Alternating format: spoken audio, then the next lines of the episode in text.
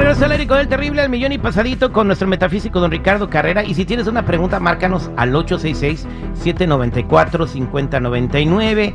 Ya sea que quieres saber eh, cuál es tu futuro con el tarot, quieres tomar una decisión importante, hay fantasmas en tu casa, actividad paranormal, eh, un sueño que no sabes qué significa y te tiene inquieto o inquieta, márcanos y él eh, te va a contestar con mucho gusto. Y ahorita nos va a decir esto que está sucediendo en el mundo. Le están implantando eh, neuronas de cerebro humano a los ratones, don Ricardo Carrera. Buenos días. ¿Qué tal? Buenos días para todos. Sí, terrible. Hace unos días, el 13 de enero, National Geographic publicó un artículo sobre las investigaciones del premio Nobel Shinya Yamanaka sobre cómo reprogramar células de diferentes órganos, como eh, corazón o riñón, para que crezcan fuera del cuerpo y poder ser usados en trasplantes. Ahora bien, el pionero en creación de órganos cerebrales, Sergio Pasca, que es científico de la Universidad de Stanford, dio un paso más y logró trasplantar cerebro humano a ratas. El cerebro humano maduro creció seis veces más de lo que lo hace en un laboratorio y lo más importante es que hubo integración de los dos cerebros, el de la rata y el humano, o sea que empezaron a trabajar juntos, pero también hubo integración de sus funciones. La rata empezó a cambiar su comportamiento.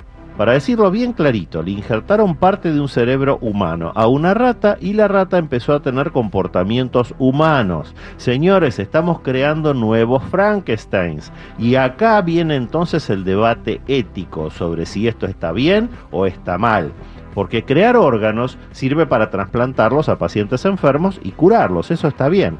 Pero, ¿y si trasplantamos parte de cerebros para influir en el modo de pensar de los que los reciban? Si funcionó con una rata que empezó a tener cambios de su comportamiento, ¿por qué no habría de funcionar en seres humanos también?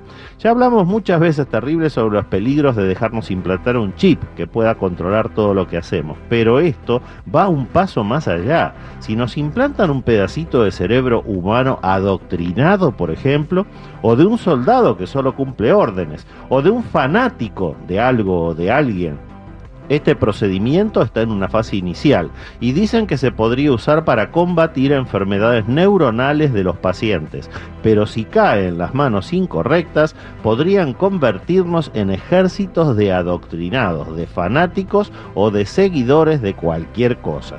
El peligro de que esto llegue a ocurrir en el futuro es real y por eso vamos a seguir informando sobre este tema terrible. Oh, o sea, el ratón se empezó a comportar como humano, que empezó a traicionar a, los otros ratones, o se puso a ver series de Netflix, o, aprendió a saltar combis. Es increíble, pero esto realmente está pasando hoy. Y si lo quieren verificar, ahí está el National Geographic del 13 de enero que habla del tema. Bien, pues vámonos a las llamadas telefónicas al 866-794-5099.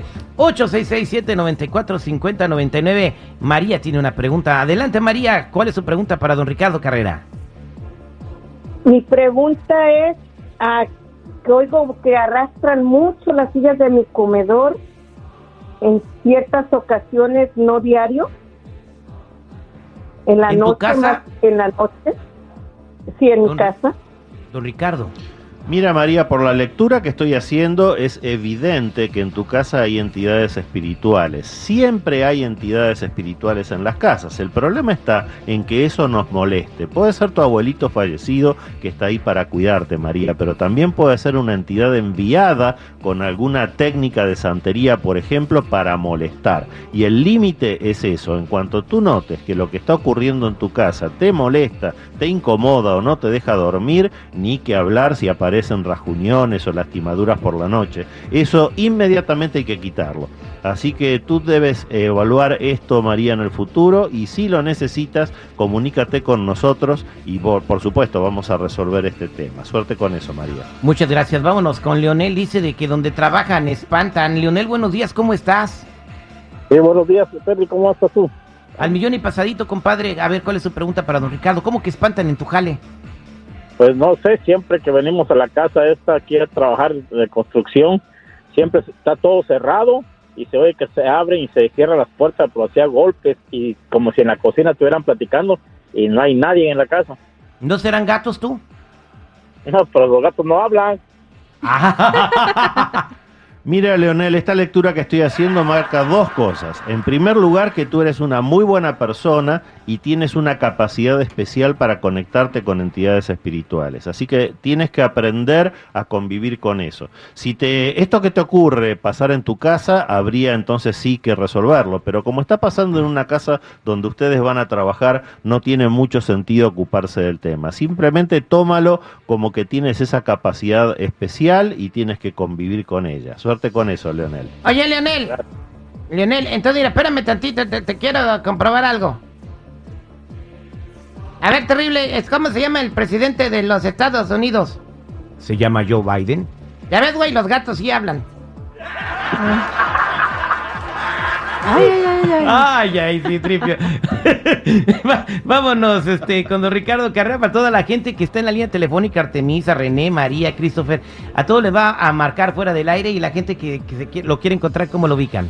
Los que necesiten una cita en privado conmigo me ubican en el 626-554-0300. Nuevamente, 626-554-0300 o en todas las redes sociales como Metafísico Ricardo Carrera. Muchas gracias, don Ricardo Carrera.